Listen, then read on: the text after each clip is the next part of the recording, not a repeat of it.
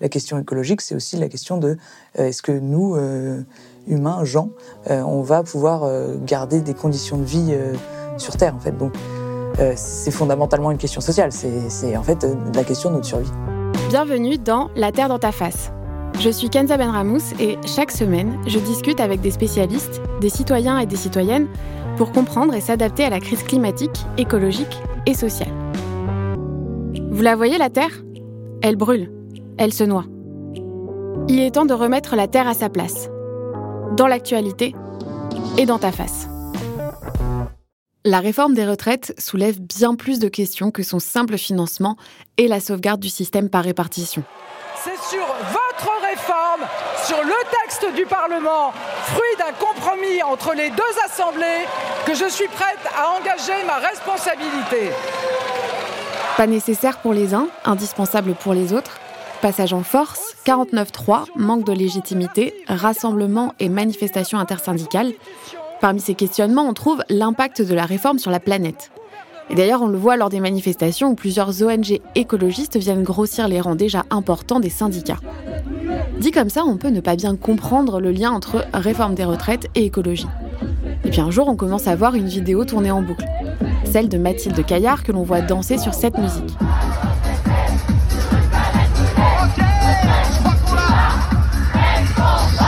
Parce que la lutte peut et doit être un moment de joie. Depuis, Mathilde Caillard est victime de cyberharcèlement, tout cela pour avoir défendu les droits des travailleurs et l'avenir de la planète en dansant.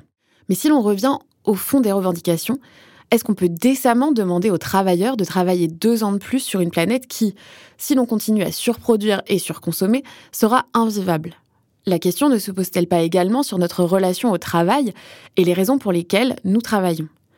Pour comprendre les liens entre travail, retraite et écologie, je reçois Anne Lecor, cofondatrice du syndicat Printemps écologique, une union de syndicats professionnels qui soutient celles et ceux qui agissent pour une économie plus juste et plus résiliente.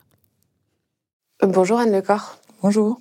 Avant de parler de retraite, j'aimerais qu'on parle un peu du travail, parce que l'un ne va pas sans l'autre. Pourquoi le travail et l'écologie sont liés et pourquoi on peut aussi y lier la lutte des classes? Alors, le travail, c'est, euh, je pense qu'on le sait tous, hein, c'est une partie centrale de nos vies, c'est euh, là où on y passe une grande partie de notre temps. Et aujourd'hui, il y a une urgence écologique qui se pose et évidemment, le travail doit être pensé pour résoudre cette, euh, cette urgence écologique. Globalement, ce qu'on fait au travail, c'est une activité productive qui aujourd'hui a un impact environnemental fort, c'est-à-dire que ce qu'on produit, et on produit beaucoup, nous permet de consommer et de consommer beaucoup.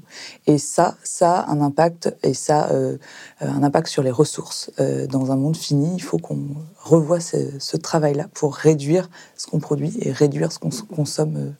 Et puis c'est aussi le travail, un lien social, c'est ce qui nous relie aussi à la société d'une certaine façon. Et euh, on voit que dans une approche systémique du problème, il faut qu'on revoie finalement les liens sociaux euh, et euh, cette distribution de, du travail. Est-ce qu'on doit tous faire les tâches jugées ingrates, tous faire se spécialiser dans les tâches qui vont être vues comme intellectuelles Est-ce qu'il n'y a pas aussi un repartage du travail à faire dans, quand on, on pense à, à réinventer un petit peu notre lien au travail? Et donc vous, vous êtes fondatrice du syndicat écologique euh, Printemps écologique. Comment ça intervient en fait dans cette problématique-là? Euh, Comment vous mêlez par le syndicalisme lutte des classes et euh, lutte pour l'écologie? Pour revenir un petit peu à la jeunesse, Printemps écologique, c'est fondé en, en début 2020, pardon, et euh, c'est juste le moment aussi où on est tous confinés chez nous et qu'il y a euh, le Covid qui euh, qui apparaît, la pandémie, et donc on est tous dans un, une espèce de de réflexion à se dire aujourd'hui on a une crise sanitaire qui est le résultat aussi de la façon dont on fonctionne, la façon dont on produit, la façon dont on échange les biens et services au niveau global. Et euh, c'est le moment aussi où tous confinés chez nous, on se repose la question de finalement comment est-ce qu'on travaille, pourquoi est-ce qu'on travaille et euh, aussi l'utilité des métiers il y en a certains qui sont un peu au front, comme on dit, euh, qui sont euh, les personnels dans les hôpitaux, les éboueurs, etc., ceux qui sont dans les supermarchés, puis il y a tous ceux qui sont confinés chez eux et qu'on finit par appeler un peu les, les moins utiles, quoi, finalement, à notre société. Donc on a aussi cette dimension de revoir comment est-ce qu'on travaille Parce qu'on se dit tous en plus à la fin de la pandémie, bah tiens, en fait, on va pas on va pas continuer sur ce système-là, donc on va, on va changer quelque chose, on va changer systémiquement euh, ce qu'on fait. Et donc, printemps écologique naît dans cette euh, dimension-là. Euh, et aujourd'hui, on voit que ce seront aussi les plus précaires, euh, ceux qui travaillent sur les chantiers, dans le BTP, euh, ceux qui ont des travaux, qui, ont des travaux manuels, qui vont en fait aussi être les plus impactés par le changement climatique. Et en plus de ça, on va aussi avoir là actuellement un accroissement des inégalités euh, de fait aussi de cette urgence climatique. Et donc c'est intrinsèquement lié, urgence écologique et sociale.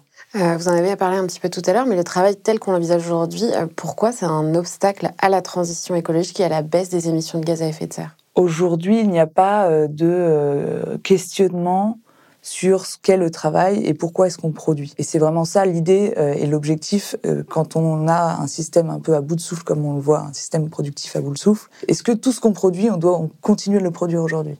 Donc il y a des choses, à mon avis, qui sont à, bah, en fait, à produire beaucoup moins, certains à ne plus produire et certaines à produire mieux. Et donc ça, il n'y a, pas de réflexion aujourd'hui.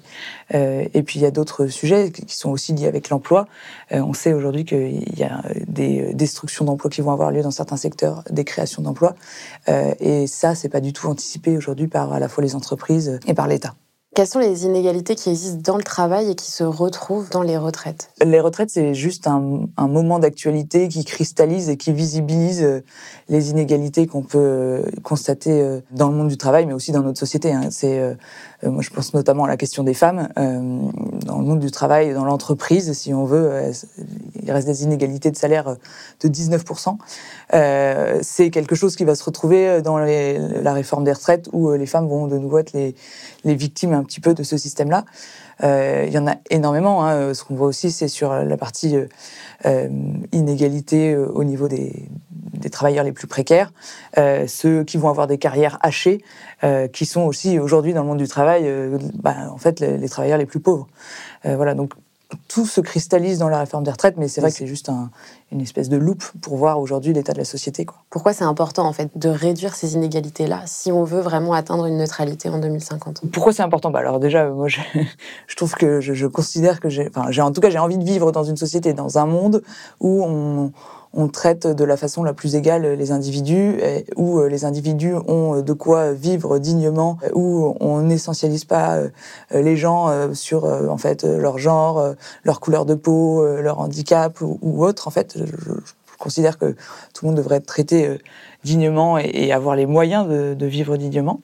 Donc, c'est la première réponse. Et pourquoi est-ce que c'est important? Bah, voilà, c'est aussi une question de valeur personnelle. Hein. Je pense qu'il y a plein de gens potentiellement qui se disent ah bah non non moi ça me va d'avoir toute une partie de la population euh, qui vit euh, euh, de façon précaire, enfin, tout, tout, va bien. Moi, je, à mon sens, je trouve que c'est important. Et puis aussi, dans le contexte de transformation écologique et sociale, il y a un enjeu à ce que ce soit une transformation juste. en fait, ça pourrait être très facile d'engager des politiques publiques sans du tout penser à cette question de quels sont les impacts euh, euh, de ces transformations sur les plus précaires Est-ce que ça va les précariser d'autant plus euh, Est-ce que ça va augmenter les inégalités? Donc c'est vraiment cette idée de prendre en transverse et de façon systémique les deux questions. Et nous, ce qu'on dit, c'est souvent que la question écologique, c'est une question sociale. parce que, en fait, la question écologique, c'est aussi la question de est-ce que nous, humains, gens, on va pouvoir garder des conditions de vie sur Terre, en fait. Donc, euh, c'est fondamentalement une question sociale. C'est en fait euh, la question de notre survie. On en parle beaucoup en ce moment. Euh, il y a la réforme des retraites. Qu'est-ce qui change avec cette réforme et qui va à l'encontre des mesures qu'on devrait prendre pour avoir une vraie transition écologique? Déjà, je, pense que cette réforme des retraites, elle est prise sur des bases complètement erronées et fausses. C'est-à-dire que bon, les économistes l'ont montré. Je ne vais pas forcément revenir sur tous ces sujets, mais il y a quand même un point qui est que Déjà, la réforme des retraites, socialement, elle est injuste. Elle revient, euh, quand on voit les différentes euh, réformes des retraites successives, euh, il y en a eu huit en assez peu de temps ces, ces 20 dernières années. on revient sur le temps de travail. C'est-à-dire que ce qu'on avait gagné en temps de travail lorsqu'on est passé aux 35 heures, c'est réduit de moitié avec l'augmentation du temps de travail sur la vie avec les réformes des retraites. Donc ça, c'est un des premiers points. Et puis, en fait, c'est les prévisions qui sont utilisées pour faire les pour proposer un modèle social, euh, sont erronées parce que s'appuyant sur des hypothèses de croissance, s'appuyant sur euh, finalement aucune prévision concrète de transformation écologique et sociale. Donc en fait, c'est comme si on avait un gouvernement qui nous disait non mais en fait qui, crie sur tous les toits que oui, il est en train de mener la transition écologique et sociale, sauf qu'en parallèle, il ne le prend en compte dans aucun des scénarios de mise en place de cette réforme. Donc là, on a, on a un sujet quoi. Donc elle est déjà euh, de fait fausse, euh, et puis euh, donc elle prend pas les bonnes hypothèses et elle ne revoit pas fondamentalement cette notion de travail qu'on appelle un peu de nouveau. On a dit que les inégalités sociales, elles se voyaient dans la retraite, elles se voient dans le travail, mais est-ce que cette réforme-là, elle crée d'autres inégalités? Elle crée, bah déjà on voit des inégalités dans la rue. Hein. En fait, le, moment là, il est, il est assez clé. juste si on voit un petit peu comment se passe le dialogue aujourd'hui c'est des jeunes, c'est des travailleurs et travailleuses et des salariés et euh, en fait des citoyens et citoyennes qui sont dans la rue et qui se font euh, quand même euh, bastonner et, qui sont victimes de violences aussi. Donc, y en a. Donc là, on voit déjà des inégalités. C'est très parlant quand on voit une image d'un policier avec une armure et des civils en face. Quoi. Déjà, ça c'est la première inégalité. Ensuite, effectivement, bah, ce qu'on a dit tout à l'heure, c'est les carrières hachées, les femmes, et quand on parle de carrière hachée, il faut bien se dire que c'est souvent euh, les plus précaires qui euh, vont enchaîner les CDD, qui vont enchaîner euh, des contrats en intérim. donc, donc en fait, ça ne permet pas de rétablir bah, finalement une certaine justice à la fin de la vie des gens. Et puis ça ne prend pas du tout en compte non plus la pénibilité. Il y a des critères de pénibilité qui ont été supprimés dans cette réforme des retraites. Et donc, Là encore, on est sur euh, bah, en fait les plus précaires qui ont les jobs les plus pénibles et euh, les femmes euh, sont complètement, en gros, c'est les grands perdants et perdants de ce système-là, quoi. on a entendu beaucoup parler de l'allongement de la durée de cotisation et du nombre d'annuités nécessaires. Est-ce que vous pouvez revenir sur ces deux notions qui sont parfois confondues mhm. et nous dire ce que peut engendrer l'allongement de la durée de cotisation des travailleurs pour la planète? Là, il y a deux questions globalement, euh, en gros, on, a un âge légal euh, de départ à la retraite, qui est aujourd'hui de 62 ans, et on a un certain nombre d'annuités à remplir pour pouvoir partir à la retraite. Si on a une carrière euh, qui est ininterrompue, on va faire, on va cumuler en fait, c'est comme des points en fait, en quelque sorte, on cumule un certain nombre de points, et quand on arrive à l'âge légal minimal pour partir à la retraite, on a le droit de partir à la retraite. Par contre, la plupart du temps, la façon dont ça se passe, c'est que euh, c'est pas une carrière euh, complètement linéaire où il n'y a pas de creux, etc. Donc en fait, on va euh, récupérer un certain nombre de ces points jusqu'à 62 ans. et puis, bah, si on n'a pas assez de points à 62 ans, hypothétiquement, on pourrait partir à la retraite. Sauf que finalement, bah, quand on n'a pas assez de points, soit on part maintenant à la retraite à 62 ans, et à ce moment-là, on va avoir une retraite incomplète parce qu'on n'aura pas tous les points. Et Sinon, euh, on va continuer 62, 63, 64 ans pour euh, finaliser euh, tous ces points-là. Donc, en réalité, quand on parle d'un âge de la retraite à 62 ans aujourd'hui, la loi est passée, mais je refuse encore de, dire quoi que ce soit et de, parler du, scénario à 64 il se passe que, en fait, dans la réalité, les gens partent souvent plutôt à 63, 64, 65 ans parce qu'ils n'ont pas l'ensemble de leurs points, en quelque sorte. Et euh, j'imagine aussi que pour les travailleurs précaires ou qui font des, euh, qui ont un travail de, de force, mm-hmm. euh, c'est plutôt l'inverse, c'est-à-dire qu'ils ne peuvent pas arriver à 62 ou 64 ans. Comment ça se passe? Est-ce qu'ils ont eux leur retraite quand même complète ou Non, justement, c'est ça. C'est que en fait, il y a des, en fait, à 62 ans, quand on a fait on a travaillé dans des métiers pénibles, bah souvent le corps est cassé. Euh, et donc, euh, on, se retrouve souvent avec des, des, retraites qui ne sont pas complètes, ou alors on, pousse vraiment le corps plus loin. C'est vrai que, en fait, les plus pauvres à 62 ans, soit sont complètement cassés, soit sont déjà morts. Quoi. Oui, et en plus, euh, s'ils sont déjà complètement cassés, ils n'auront pas une retraite à tout plein, en fait. Et donc, on continue dans la précarité, finalement. Absolument. On sait que les seniors sont très importants pour les associations notamment, euh, aussi pour l'aide qu'ils peuvent apporter dans leur famille. Euh, je pense notamment aux gardes d'enfants, par exemple. J'imagine qu'avec cette réforme, il y aura un impact sur ce tissu social et associatif. mais qu'est-ce qui va se passer, en fait, exactement? Bah, c'est bah, exactement ça. C'est-à-dire qu'en fait, aujourd'hui, on a des solidarités intergénérationnelles, de quartiers associatifs qui sont présentes, qui sont là, qui sont extrêmement importantes finalement pour euh, la santé mentale des euh, plus âgés qui sont euh, chez eux, mais aussi pour en fait juste être un soutien aux parents sur différents sujets.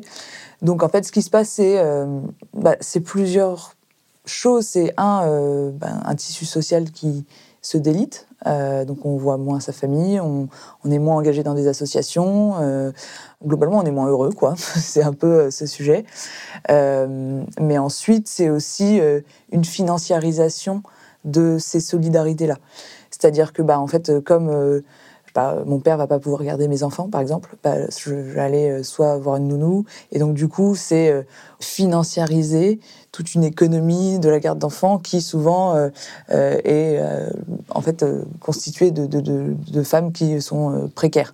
Donc en fait, on augmente la financiarisation de ces solidarités-là, et c'est de nouveau un système qui qui ben, appauvrit ceux qui vont être parce qu'en fait quand on si moi je suis une femme euh, blanche euh, et que je vais travailler eh ben, et que je fais garder mes enfants, eh ben, je vais euh, en fait payer quelqu'un, mais souvent pas très cher pour garder mes enfants. Donc en fait, c'est tout ce système-là qui est qui, ben, qui, qui, qui, va exploser quoi ça montre aussi qu'on voit pas l'utilité en fait des personnes qui sont à la retraite. C'est-à-dire que on fonctionne dans un monde, j'ai l'impression où on ne vit que par le travail ou parce qu'on va gagner un salaire et une fois qu'on n'en a plus et qu'on a la retraite, on est un peu oublié? J'ai une amie mexicaine qui m'a dit ça, euh, elle, ça fait quelques années qu'elle vit en France, elle m'a dit, euh, parce qu'au Mexique, ils ont une notion de, du, soin et du lien intergénérationnel qui est très différent, où en fait les, les parents âgés vont rester en famille, etc. Elle m'a dit, en France, ce que vous faites aux personnes âgées, euh, c'est de la torture.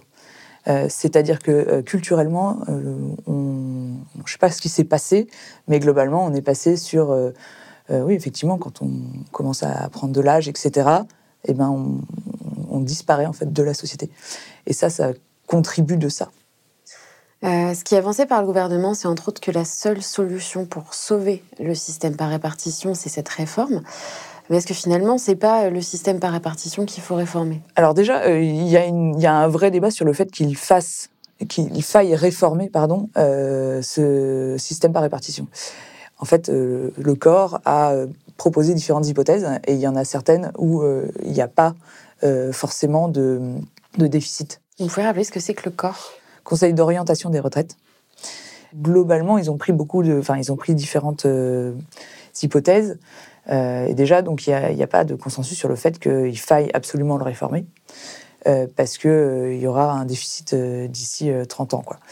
Donc ça, c'est le premier point peut-être qu'il y, a effectivement quelque chose à, faire. Après, c'est assez technique et il y a pas mal de. Euh, euh, je, vous conseille Michael Zemmour, qui est un économiste euh, très intéressant qui travaille là-dessus.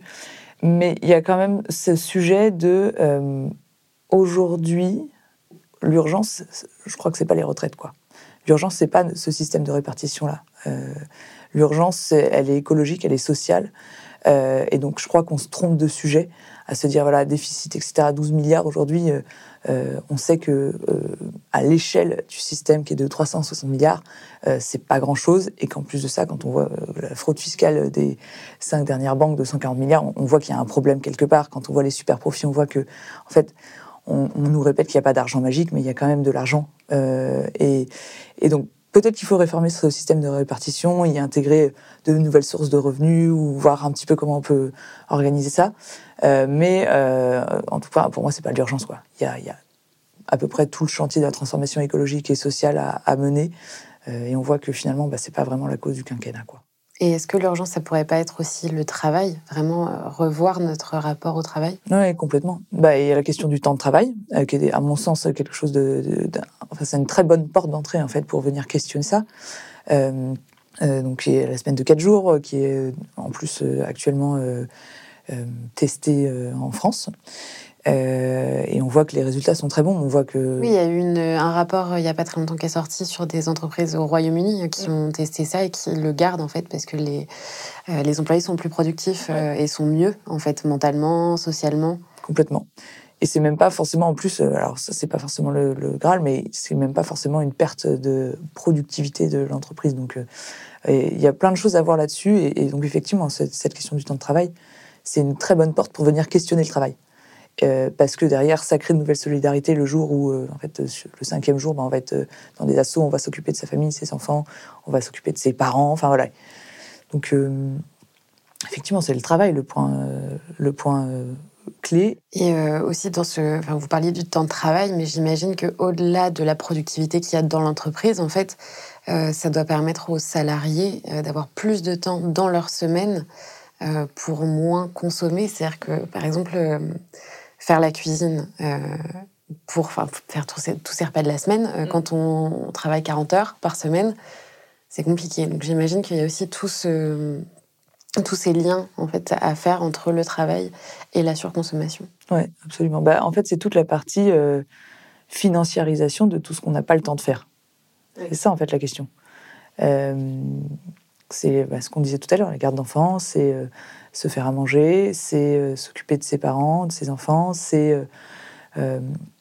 mais c'est aussi prendre le temps psychologique pour soi aussi. Enfin, il y, y, a ça. Hein, euh, quand on parle de burn-out, euh, on parle aussi de la pénibilité du, corps, donc c'est aussi euh, derrière des impacts sur notre système de santé. Parce que quand on travaille un peu moins, on est aussi moins fatigué, moins malade. psychologiquement, ça va mieux. je rappelle qu'en France, on est le premier pays consommateur d'antidépresseurs au monde. Donc il y a quand même un sujet. Alors, toute mesure gardée, mais il y a quand même un sujet de se poser la question de est-ce que ce système-là nous permet de vivre bien?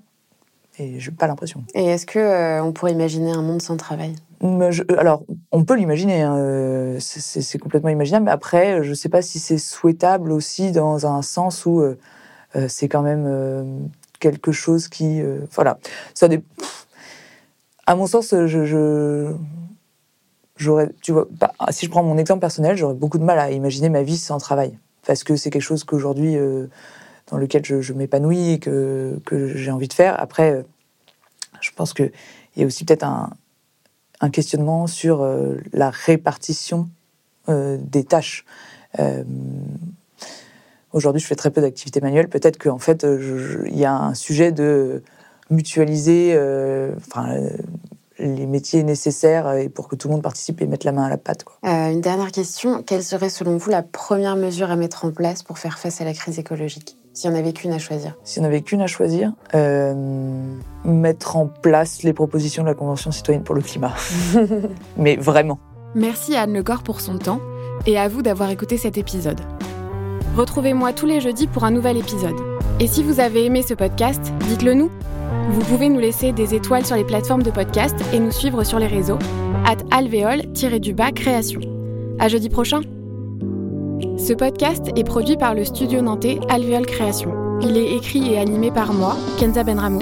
Pensé et produit avec Marine Roguillerme, également au montage, mixé par Pierre Yvalin au studio Alvéole.